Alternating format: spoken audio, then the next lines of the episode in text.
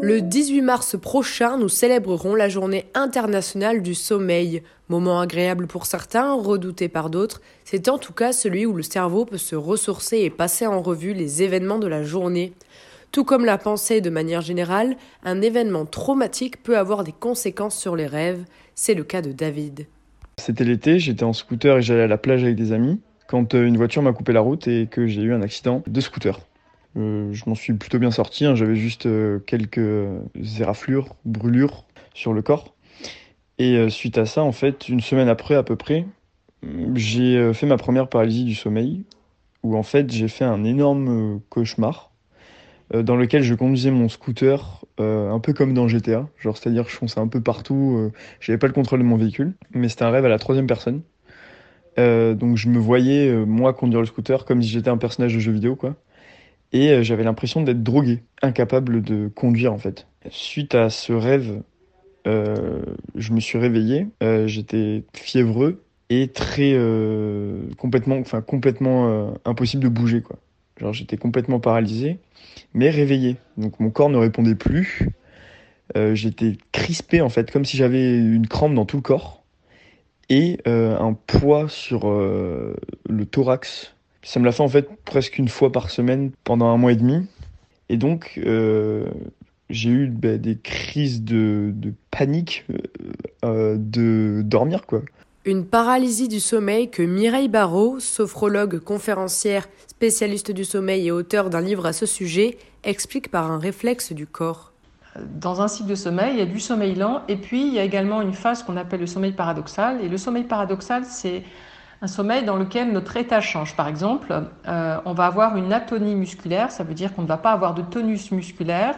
Le corps va être comme paralysé, c'est en quelque sorte un verrou qui nous empêche de passer à l'action pendant que nous rêvons et c'est une façon de nous protéger. Si je suis en train de rêver que je fais un match de boxe et que je distribue des coups, je mets en danger ceux qui m'entourent, mais je me mets aussi en danger. Donc on a un verrou neurologique qui nous empêche de passer à l'action et cette atonie musculaire fait que pendant qu'on rêve, on a un corps qui est comme paralysé.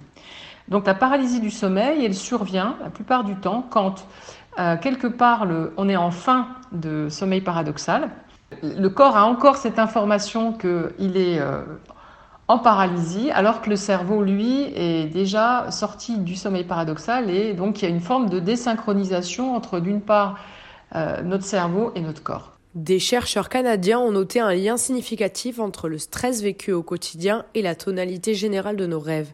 C'est-à-dire que plus nous vivons de stress, plus nos rêves auront tendance à être négatifs. Un cercle vicieux expliqué par Mireille Barrault. Alors un des rôles de nos rêves, c'est en l'occurrence de nous réguler émotionnellement. Alors on sait que le rêve nous permet de nous réguler, il y a eu beaucoup d'études de fait, le rêve nous permet aussi parfois euh, de nous exposer à une menace future qui peut nous préoccuper, un examen par exemple, on va rêver qu'on a raté l'examen, on sait que ce mécanisme qui s'appelle la simulation de menace permet en fait de nous entraîner et faire face dans la réalité. Quand il y a de l'anxiété, et l'anxiété, euh, par exemple, les personnes en dépression euh, sont caractérisées par des épisodes d'anxiété fréquents en journée. On va remarquer qu'il y a plusieurs euh, il y a des conséquences sur le sommeil de ces personnes anxieuses. D'abord, le sommeil profond est moins bon, elles y descendent moins facilement. Elles vont avoir donc plus de sommeil léger et le sommeil paradoxal peut effectivement être euh, sujet à, à des rêves perturbés et donc favoriser le fait qu'au réveil, on ne se sente pas très bien. Pour tenter de remédier à son anxiété, Marguerite, ancienne étudiante en design graphique, a trouvé une solution originale. C'était en 2018, j'ai commencé à faire des, des, carnets de rêves où bah, plus je les écris et plus du coup euh, euh, après je m'en rappelle bien et euh, ça me met dans une démarche où euh, voilà je rêve mieux, il y a plus de détails, c'est plus concret, je m'en rappelle mieux et, euh, et ainsi de suite et c'est vertueux quoi. il a fallu se, se, poser la question comment on comment on représente nos rêves? Parce que Parfois, c'est complètement décousu, c'est surréaliste. Ça passe d'une scène, euh, par exemple, dans un univers fermé, euh, dans une pièce, on ouvre une porte, ça donne sur un extérieur improbable, euh, gigantesque. Et, euh, et ce côté très onirique, très surréaliste, bah j'ai trouvé ça très très intéressant à, à travailler visuellement et, euh, et à, en faire, à en faire incarner. Le récit m'a permis de me rendre compte qu'il y avait des, thèmes qui revenaient souvent euh, et que bah, finalement en fait j'avais souvent des sujets de type euh, peur de rater quelque chose, peur de pas y arriver, euh, peur d'oublier quelque chose, beaucoup de choses liées à la peur qui revenaient souvent dans les sujets de mes rêves. Et ça m'a permis d'avoir du recul en fait de me dire ah ben en fait ok ok, je, crois que je suis un peu anxieuse, je crois qu'il y a des choses qui me, de l'ordre du stress et de la peur qui reviennent, euh, bah, qui sont majoritaires dans les sujets de mes rêves, et, et voilà, il faut que je fasse avec, et ça m'a permis de prendre du recul en fait.